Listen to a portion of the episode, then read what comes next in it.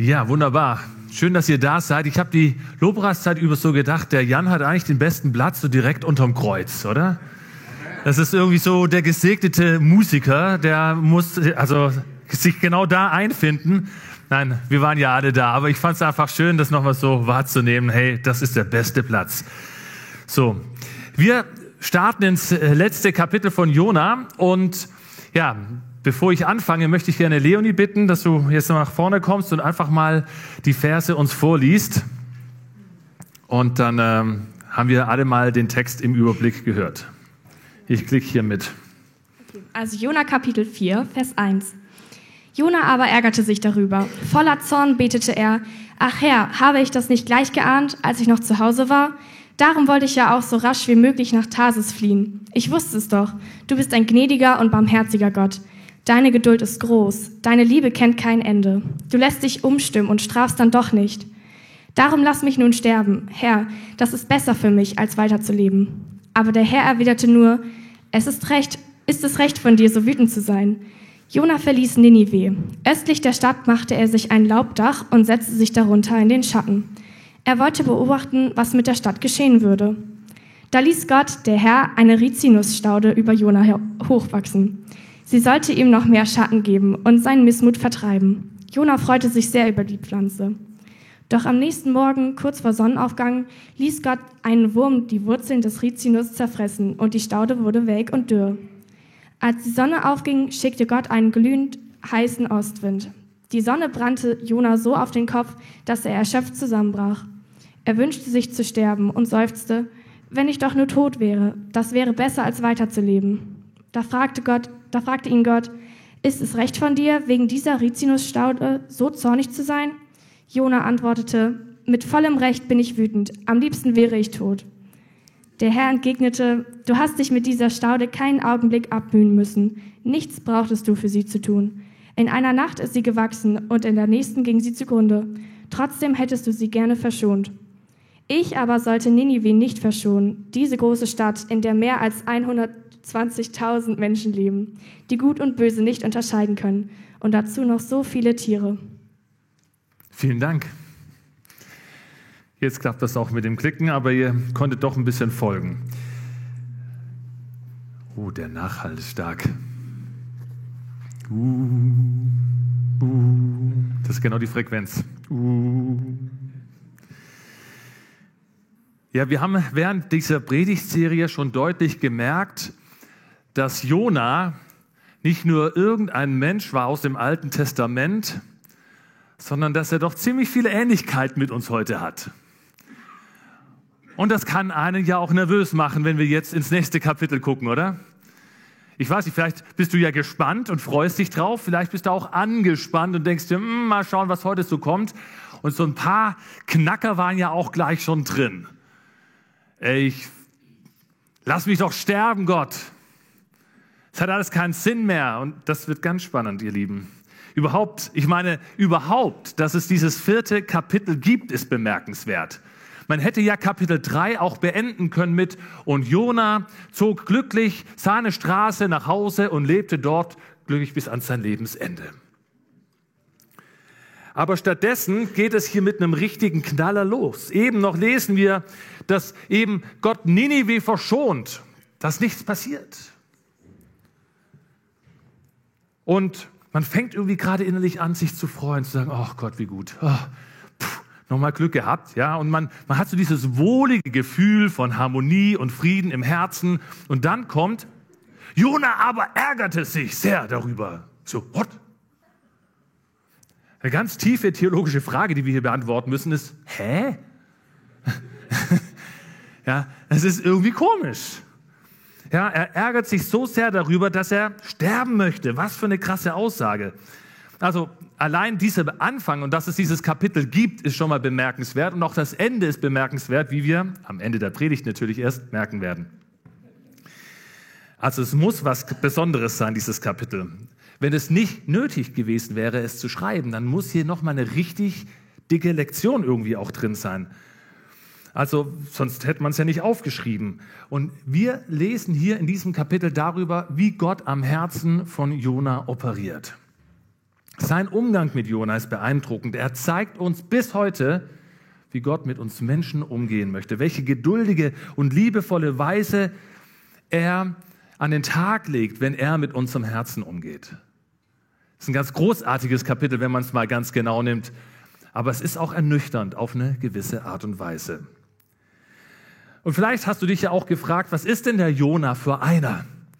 Im Kapitel 2 haben wir gelesen, wie tief er gebetet hat, wie er wirkliche Gotteserkenntnis hatte, wie er wirklich irgendwie nah dran war an dem, was, was seine Gottesbeziehung ausgemacht hat. Und da findet er wirklich tolle und tiefe Worte und lobt Gott, wie es scheint, aus vollem Herzen. Ja, und Tage später blöfft er Gott hier an und sagt, ey, lieber sterbe ich, als mit einem Gott zu leben, der meinen größten Feinden vergibt. Was ist das für ein Typ? Was hat denn der für Stimmungsschwankungen? Was ein Problem hat er denn? Jona ist irgendwie völlig überfordert.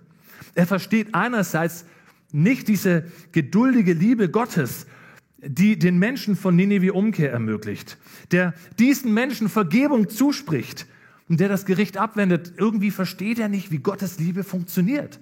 Obwohl er selbst ja irgendwo auch Teil dieser Geschichte ist und auch selbst Gottes Liebe und Gnade schon erlebt hat. Sagt, ich wusste ja, du bist ein gnädiger und barmherziger Gott, aber eigentlich kapiere ich immer noch nicht, wie es geht. Aus Jonas Sicht, boah, er hätte dieses üble Pack, diesen Abschaum der Menschheit, diese Terroristen am liebsten, hätte es damals Atombomben gegeben, das wäre Jonas Wahl gewesen. Er hätte sie am liebsten tot gesehen und Gott vergibt. Wie ist das möglich? Wie lächerlich, denkt sich Jona. Ehrlich, dieser ganze Aufwand, wofür? Wir werden auch sehen, Gott gibt auch Jona zu verstehen. Die Art, wie du liebst, gibt mir auch ein Rätsel auf. Da ist doch irgendwas verdreht. Und was wir andererseits bei Jona auch sehen können, neben dem, dass er Gottes Liebe und wie sie funktioniert überhaupt nicht begreift, ist, dass er so, so auf und ab ist. Mal so, mal so. Und eigentlich illustriert er auf beeindruckende Weise, was uns in Jakobus schon überliefert ist. Jakobus 1, Kapitel 8. Ein Zweifler ist unbeständig auf all seinen Wegen, sagt Luther. Ja, er ist unbeständig und schwankt ständig hin und her, sagt die Neue Leben. Er ist in seinem Innersten ein gespaltener Mensch ohne festes Fundament in seinem Verhalten, sagt das Buch. Und das griechische Wort für Zweifler, dieses Dipsychos, Dipsychos, ja? Also zwei Psychen, zwei Seelen wohnen ach in meiner Brust, das kennen wir ja gut. Da ist ein geteiltes Herz. Er ist gespalten in sich, er, er ist hin und her gerissen zwischen zwei Polen, zwischen zwei Dingen, zwischen zwei Göttern. Jona glaubte und diente dem wahren Gott. Er glaubte und diente aber gleichzeitig einem weiteren Gott. Und deshalb war es sein Herz, deshalb war es seine Hingabe, seine Anbetung zwischen diesen beiden Göttern geteilt und hin und her gerissen, wie ein Zweifler und die Meereswoge, die Jakobus auch als Bild benutzt. Das hatte diese Unbeständigkeit in seinem Leben zufolge. Mal war er richtig gut drauf und dann war er mal richtig verbittert und biestig und frustriert. Tja, was ist das denn, was den Jona da treibt? Wir haben auch in unserer ersten Betrachtung von Kapitel 1 ja schon festgestellt, Jona hat ein Problem mit Rassismus und mit Selbstgerechtigkeit. Da war irgendwas verrutscht in ihm. Und er sagt es hier auch nochmal deutlich. Ich wusste es doch, du bist ein gnädiger und barmherziger Gott, deine Geduld ist groß, deine Liebe kennt kein Ende hey, du lässt dich umstimmen und du strafst dann doch nicht. Dabei wäre es eigentlich doch gerecht gewesen. Ja, und diese Gnade und Liebe, die war ihm als Israelit natürlich bewusst. Er hat es ja selbst auch mit seinem ganzen Volk schon so erlebt, dass Gott ihn und sein Volk erwählt hat, dass Gottes Gnade unverdient und barmherzig und langmütig ist und, und Israel nur deswegen existierte, weil Gott sich zu ihnen gestellt hat. Das hat Gott jahrhundertelang so gemacht und so soll es auch, auch bitte bleiben. Diese Gnade gönnte er niemand anderem, erst recht nicht diesen verkommenen Assyrern. Für die gibt es hier keine Verwendung mehr in Jonas Geschichte. Die machen ihm nur Angst. Sie sind eine Bedrohung. Und, und hier lesen wir eher von seiner inneren Motivation. Das klingt nach Mordlust. Das klingt nach Hass. Das klingt nach, ja, den Wunsch, sie zu vernichten. Das heißt, hier geht es nicht mehr um Patriotismus oder um Liebe zum eigenen Volk oder so einen gesunden Nationalstolz, den man ja durchaus haben darf. Das wäre ja alles in Ordnung. Er sagt aber, lieber will ich sterben, als mit einem Gott zu leben, der meinen Feinden vergibt. Das ist eine andere Dimension, ihr Lieben. Da sagt er also, äh, also wenn, wenn man sagt, ich will lieber sterben, bedeutet das doch, ich habe sonst keinen Sinn im Leben. Folgt ihr mir? Wenn ich sage, ich wäre eigentlich lieber tot, weil das Ding weg ist aus meinem Leben, dann war dieses Ding, was jetzt weg ist, vorher sinnbestimmend für mein Dasein. Dann war das, was jetzt fehlt, an einem Platz, der mich definiert hat.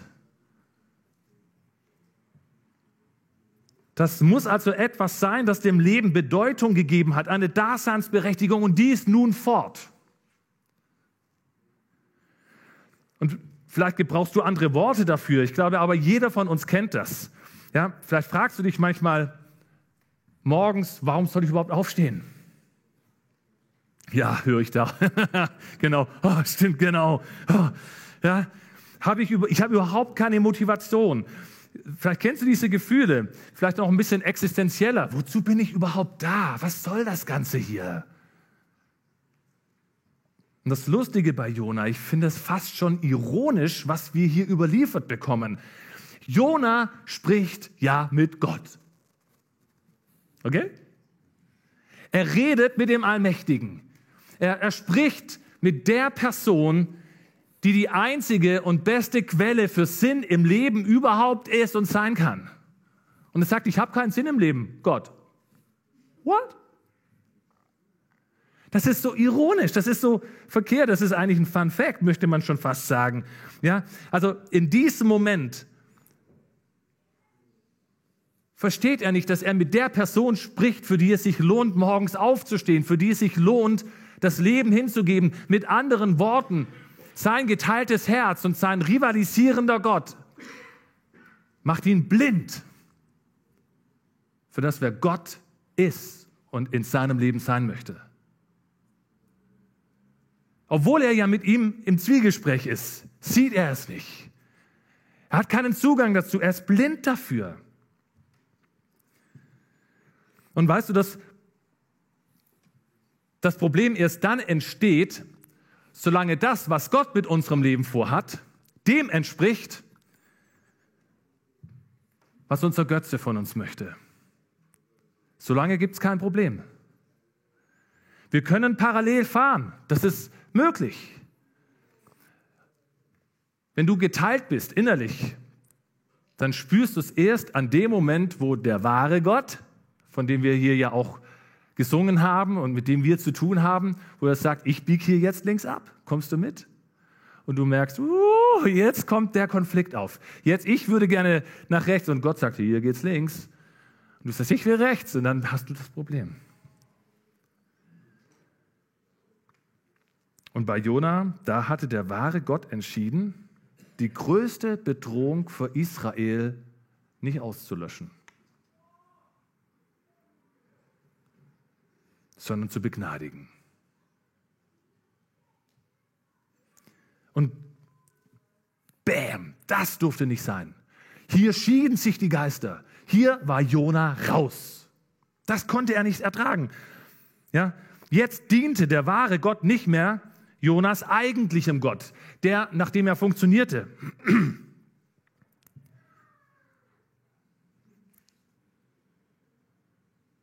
Der wahre Gott war als Mittel zum Zweck also nicht mehr zu gebrauchen. Benutzen wir Gott auch manchmal so? Ich meine, wir singen hier echt starke Liedtexte. Und wir beten und bekennen das. Das kommt aus unserem Mund. Und ich glaube auch, es kommt aus vielen Herzen. Aber wir werden in anderen Lebenssituationen als vielleicht im Gottesdienst feststellen, ob das ein Lippenbekenntnis war oder ob das unser wahrer Gott war, dem wir da gerade gegenübergestanden haben. Denn der wahre Gott ist der, nach dem wir funktionieren. Der wahre Gott ist der, nach dem wir unser Leben ausrichten. Der wahre Gott ist der, wo wir im Alltag dann unsere Entscheidungen treffen. Und das kann sich leider unterscheiden. Wir singen hier, Jesus ist Herr. Es darf er auch gern da oben sein, aber hier unten auch? Wenn wir nach Hause kommen, richten wir unser Leben tatsächlich nach ihm aus oder hat jemand anderes das Sagen?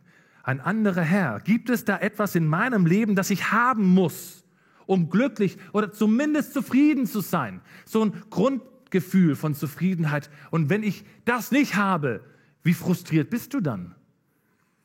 Was macht es dann mit dir? Gibt es da eine innere Not, vielleicht sogar eine innere Verzweiflung?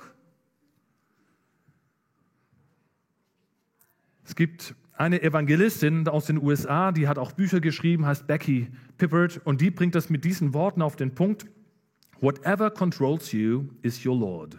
The person who seeks power is controlled by power. The person who seeks acceptance is controlled by the people he or she wants to please. Auf Deutsch, was auch immer dich kontrolliert, ist dein Herr. Die Person, die nach Macht strebt, wird von der Macht kontrolliert. Wer nach Anerkennung strebt, wird von den Menschen kontrolliert, denen er oder sie gefallen will.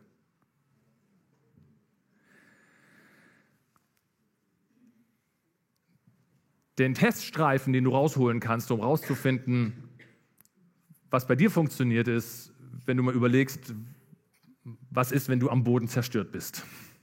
Wie bist du dahin gekommen? Warum bist du am Boden zerstört?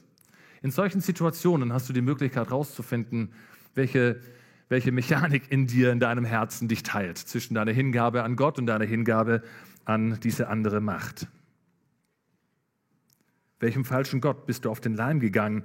Denn diese Herren in unserem Leben, die führen sich auf, als wären sie Gott, aber sie sind Sklaventreiber.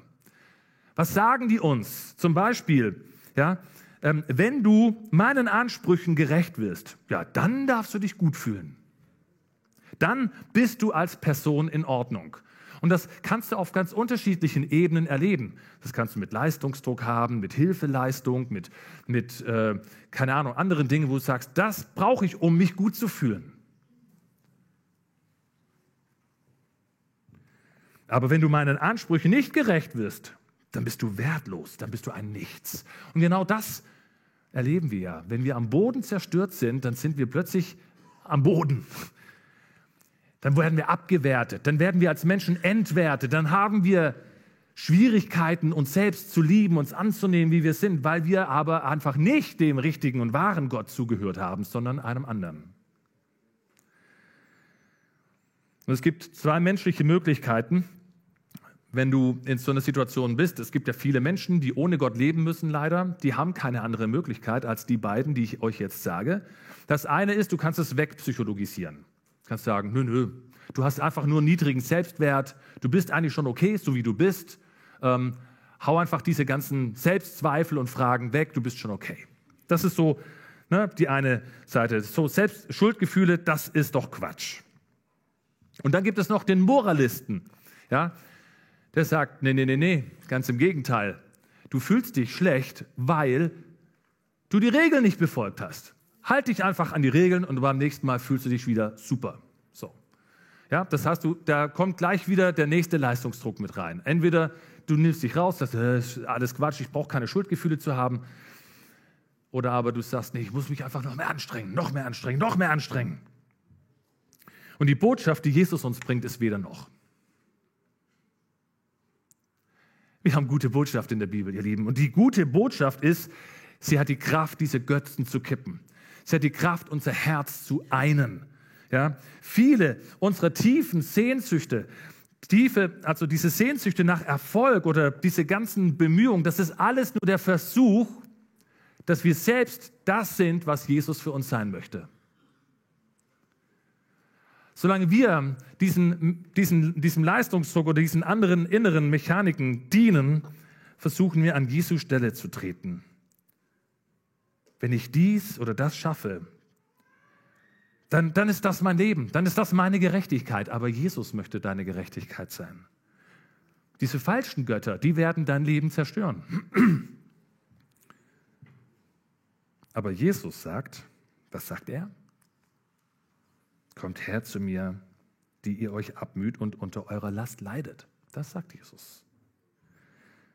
Ich werde euch Ruhe geben. Vertraut euch meiner Leitung an und lernt von mir, denn ich gehe behutsam mit euch um und sehe auf niemanden herab. Und wenn ihr das tut, dann findet ihr Ruhe für euer Leben. Steht auch da jetzt, ne? Alles klar. Jona hatte ein geteiltes Herz. Und das illustriert dieses, dieses, der Zweifler mit der hin und her geworfenen Woge. Die Frage ist jetzt natürlich, wie kriege ich ein ungeteiltes Herz? Wie packt Gott den Jona jetzt an? Was passiert? Und immer wenn wir in der Bibel lesen, gib mir ein reines Herz, dann geht es nicht darum, dass man makellos sauber ist, so à la Meister Propper, ja? sondern es geht eigentlich vielmehr um ein, ein Herz, das, das ähm, ungeteilt ist. Also das Gegenteil von einem reinen Herzen ist nicht das unreine Herz, sondern das Gegenteil von einem reinen Herzen ist das geteilte Herz. Und die Frage heute Morgen ist nicht, habe ich vielleicht ein geteiltes Herz? Das hast du ganz bestimmt. Ich auch. Jeder von uns hat das. Die Frage ist nur, wie schlimm ist es? Ja, wie viel, wie, wie sieht dir der Regler aus? Ja, wie viel Raum hat Gott? Wie viel Raum hat diese andere Kraft, diese anderen Dinge in deinem Leben? Und wir können uns dem schwer entziehen. Und da braucht es auch ein bisschen Ehrlichkeit ihr Lieben. Hier ist keiner, der sagen kann, mein Herz ist so eins in Christus. Ich meine, wir sind auf diesem Weg dahin. Aber solange wir nicht im Himmel sind, werden wir mit diesem Kampf zu tun haben. Das ist Teil unseres Daseins. Und das ist okay. Wisst ihr, da ist ja Gnade. Kommen wir gleich noch zu. Wir dürfen das aushalten. Also es ist keine Beleidigung, wenn ich dir sage, du hast ein geteiltes Herz. Ich habe auch eins. Leider. Und ich spüre es auch. Aber hat das, was dich tatsächlich antreibt, hat diese konkurrierende Macht die Oberhand gewonnen und dich vom Weg mit dem wahren Gott abgedrängt oder ist dabei oder schwächt dich in deinem Wandel mit Jesus? Und das betrifft eben auch gestandene langjährige Gläubige. Die sind auch von dieser Dynamik betroffen. Wir sind ein Leben lang auf dem Weg und das finde ich eigentlich auch tröstlich. Wir kommen nie in unserem Glaubensleben an einen Punkt, wo wir Jesus nicht mehr brauchen. Wir haben ihn am Anfang gebraucht, ja. Ähm, und unser Einstieg, ich würde mal zu sagen, 90 Prozent unserer Bekehrungsgeschichten verliefen irgendwie so, dass wir Gott gebraucht haben, er uns nicht gebraucht hat, aber wir ihn gesucht haben und er uns gerettet hat. Ich gehe mal davon aus, das trifft auch auf dich zu. Du hattest ein ganz konkretes Problem und Gott war dein Problemlöser. Gott dient also dir in deiner, sagen wir mal, neutral, selbstzentrierten Weltsicht. Ist erstmal nichts Verwerfliches, es ist einfach so. Aber Gott begegnet dir darin, sagt, ich diene dir. Aber da möchte uns ja nicht stehen lassen. Er möchte ja, dass unser Herz eins wird, dass wir nicht geteilt sind zwischen unserer Denkweise und seiner Denkweise, zwischen unserer Kultur und seiner Kultur, sondern er möchte, dass unser Herz immer mehr zu dem wird, was er zusammenfügt. Die Bibel nennt das heilig oder ganz. Gott lässt sich voll darauf ein, Entweder hat uns aus einer richtig schlimmen Situation gerettet oder hat uns einfach emotional stabilisiert. Das sind Menschen gewesen, die waren nett zu uns, das tut uns gut.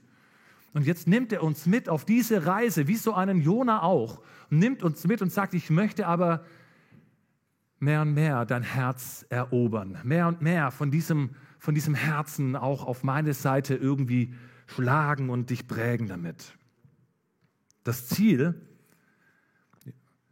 dieser Reise könnte sein, wenn ich es ihm jetzt mal so spekulativ in den Mund lege. Er hat jetzt nicht in der Form zu mir gesprochen. Aber lass uns mal überlegen, wenn Gott sprechen würde und er sagt das so, sagt er, ich liebe dich, wie du bist.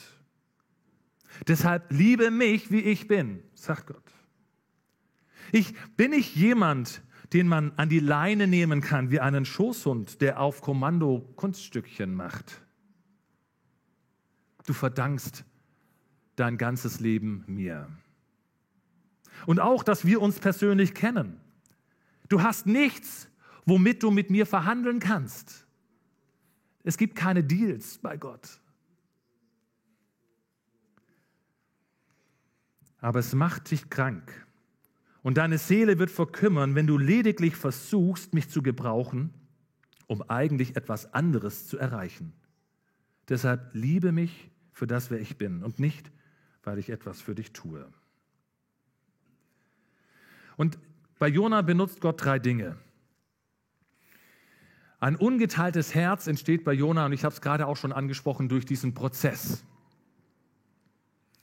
Uns muss klar sein, dass wir nicht durch eine Reinigungshandlung plötzlich super rein sind. Ja, wir kriegen jetzt nicht plötzlich ein Herz aus Gold, bloß weil wir getauft wurden. Das ist schon mal richtig gut, weil das ist der Anfang davon. Und, und vielleicht hast du auch schon ganz intensive Gebetszeiten erlebt und Menschen, die mit dir gebetet haben und du hast geweint wie ein Schlosshund und hat Gott richtig viel aus dem Weg geräumt, richtig gute Brocken aus deinem Leben genommen und du hast gemerkt, dass sich das nachhaltig verändert. Das ist alles richtig. Aber es ist irgendwie wie, wie so, als würdest du eine Autobahnbrücke im Sumpf bauen. Und, und du denkst dir, ich brauche hier festen Grund. Ja, Moorboden ist ja weich, das heißt, du musst runtergraben, bis du auf Fels kommst, bis du denkst, jetzt kann ich stabil bauen. Und dann baust du deine, deine Säulen da drauf und merkst nach einiger Zeit, oh, die Belastung in meinem Leben oder die Belastung dieser Brücke ist zu groß und du brichst durch und hast gemerkt, da war doch noch irgendwie so eine Spalte mit, mit Morast darunter. Das war gar nicht wirklich fester Boden. Es geht noch tiefer. Tatsächlich haben die das in Amerika mal erlebt. Da haben die ein Stück Autobahn nicht fertig gekriegt, ja, haben freitags den Traktor abgestellt, denkend, er stühlte auf festem Grund, am Montag war er nicht mehr da. Und so geht es uns auch mit unserem Leben. Wir denken immer, okay, jetzt sind wir den nächsten Schritt und das ist auch okay. Und dann, dann bauen wir auf das, wo, wovon wir denken, ist es fester Grund. Nur um festzustellen, dass wenn die Last größer wird, wir wieder einbrechen und Gott sagt, ey, darunter war doch noch Morast, war doch noch Zeug, was ich rausnehmen möchte. Er verändert uns auf dem Weg. Er geht einen Schritt nach dem anderen. Das heißt, dass er eben auch ähm, große Brocken mal aus dem Weg räumen kann.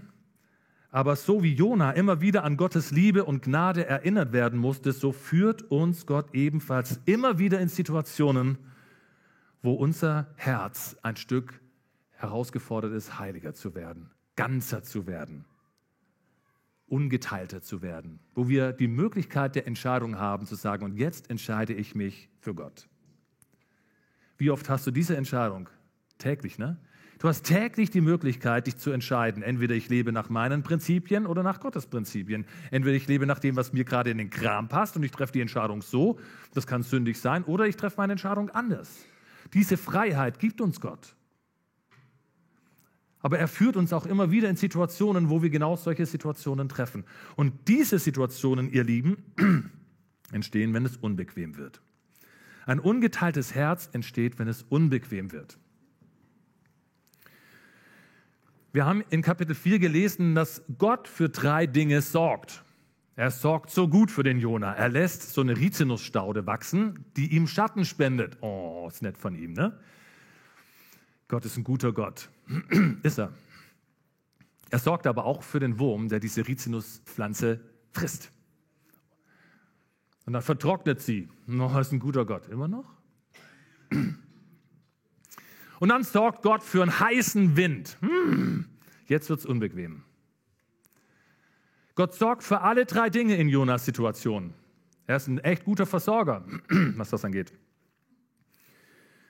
Aber er bringt uns durch Herausforderungen, durch unbequeme Zeiten und Erlebnisse genau an den Punkt, wo wir, wo wir unabhängiger werden von unserer Bequemlichkeit und abhängiger von ihm. Das sind genau die Momente, wo wir weiterhin auch einfach, ja, die, die uns ungeteilter für ihn machen, weil wir uns ohnehin ganz abhängig von ihm wissen.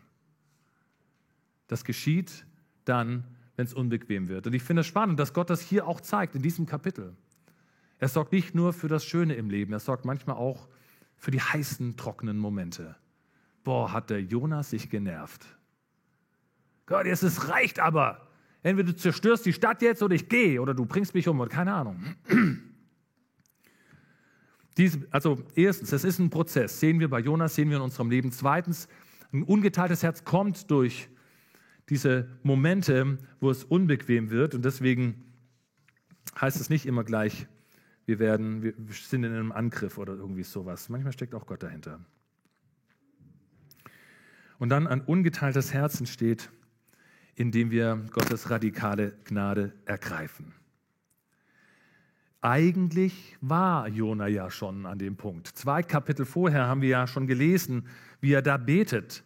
Wer sein Heil bei anderen Göttern sucht, die ja doch nicht helfen können. Ich meine, der Typ war sowas von auf Kurs, gedanklich. Wirklich, passiert uns doch auch. Manchmal haben wir komplett helle Momente mit Gott, wo wir denken, jetzt habe ich es kapiert, yippie Und am nächsten Tag denkst du, wo war Gott nochmal? Wir sind irgendwie so menschlich, ne? Aber hier, er liest es, oh, die Götzen, die doch nicht helfen können und der verspielt die Gnade, die er bei dir finden kann. Ja, der Herr allein kann retten. Das sagt Jona zwei Kapitel vorher. Und jetzt kommt Gott und fragt den Jona, sag mal Jona, ist es richtig, dass du dich so aufregst? Ist es wirklich richtig, dass du dich so aufregst? Es ging doch nur um eine Pflanze. Aber es ging eben auch um Jonas Herz. Es ging nicht nur um eine Pflanze. Jona riecht sich nicht wegen der Pflanze auf. Jona riecht sich auf, weil Gott ihn konfrontiert, weil Gott ihn in den Moment der Entscheidung bringt. Und er sagt, hey, regst du dich wirklich zurecht auf? Hör mal, du kennst doch meine Gnade. Du kennst mich doch. Du weißt doch, wo Heil zu finden ist. Du weißt doch, dass die Götzen dich nicht weiterbringen, dass nur allein beim Herrn Rettung ist. Und jetzt regst du dich auf? Es ging um Jonas geteiltes Herz, aber Gott liebt ihn in genau dieser Situation. Er liebt ihn, deswegen spricht er so mit ihm. Er liebt ihn, um ihm zu sagen, ich gebe dich nicht auf, Jona. Genauso wie ich Ninive nicht aufgegeben habe. Eigentlich ist diese Gnade nämlich für alle da, nicht nur für den Jona oder für Ninive, sondern für Jona und Ninive. Gottes Gnade reicht für die ganze Welt, möchte man schon fast sagen. Und es gibt auch keinen Abspann in diesem Kapitel. Das Buch endet mit dieser Aussage. Mit einem Blick auf Gottes Herz, der den Einzelnen wie auch die Stadt, die Welt sieht, die er retten will.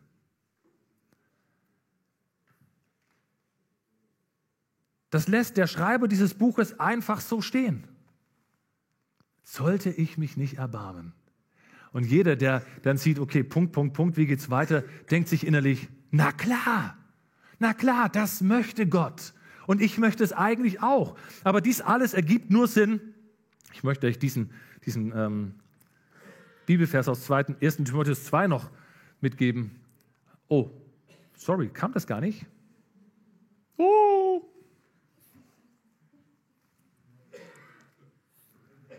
Ey, danke. Machst du noch einen weiter? Ja. Gott will, dass alle Menschen gerettet werden, indem sie zur Erkenntnis der Wahrheit kommen. Und auf dem Weg zu einem ungeteilten Herzen ist die Erkenntnis der Wahrheit ganz immens wichtig. Es geht nicht nur um unseren Anfang. Es geht nicht nur darum, dass wir Jesus als die Wahrheit erkennen. Es geht auch darum, dass wir erkennen, wo wir sind und wer wir sind und wie Gott uns formen möchte.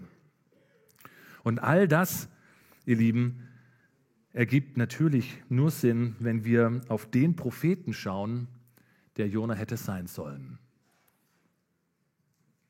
Jona, der weinte nicht über die Stadt.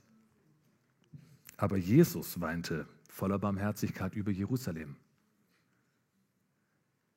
Die Stadt, tja, die ihn ablehnte, dort, wo die Menschen ihn foltern wollten und werden würden und die ihn hinrichten würde. Und Jesus weint. Jona ging aus der Stadt raus, um ihre Zerstörung zu sehen und abzuwarten und Däumchen zu drehen und ein Spektakel zu erleben. Und Jesus ging aus der Stadt hinaus, um für sie zu sterben.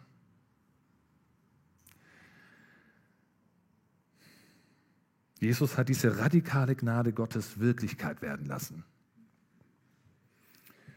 Und mit dieser Gnade steht er bis heute vor dir, vor uns. Vielleicht ist es jetzt an der Zeit, dass du, wo du das Buch Jona jetzt nochmal so mit uns hier in der Gemeinde durchgegangen bist, auch an deinem eigenen Leben nochmal ein bisschen innehältst.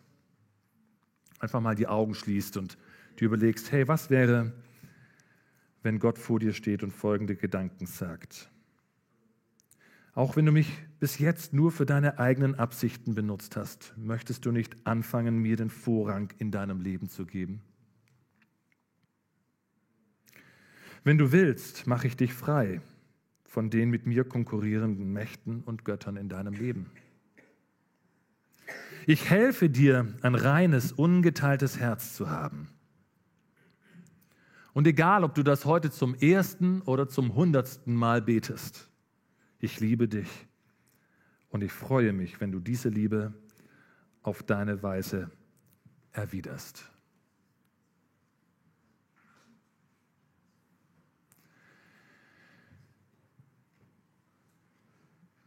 Jona, das Buch Jona ist keine Verdammnisbotschaft. sondern Gottes Einladung auch heute Morgen an dich. Gibst du mir dein Herz? Bist du bereit, mir zu folgen? Bist du bereit, dich ehrlich anzuschauen, zu sagen, boah, ich habe ganz andere funktionale Götter in meinem Leben, nach denen ich ticker. Sobald ich hier den Raum verlasse, bin ich wieder in meinem eigenen Leben, in meinem eigenen Film.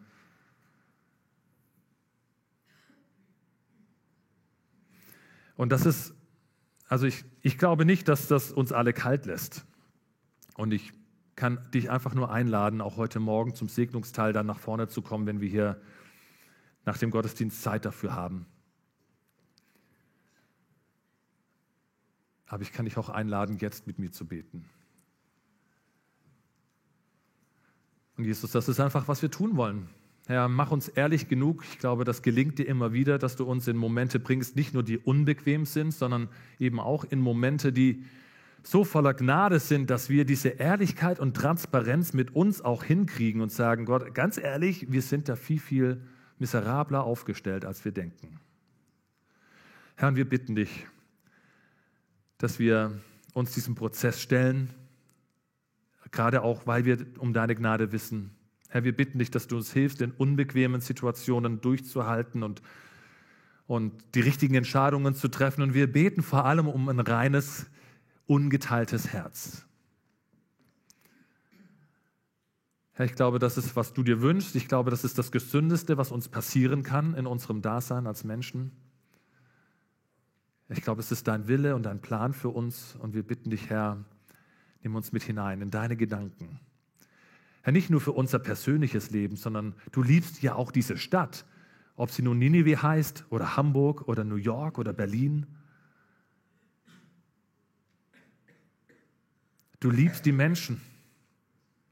Und wir, wir wollen glauben, dass du uns auch in dieser Perspektive siehst, dass wir auch da eine Rolle für dich spielen dürfen, als Erlöste als die, die mit dir auf dem Weg sind. Vielen lieben Dank, Jesus, dass du das am Kreuz ermöglicht.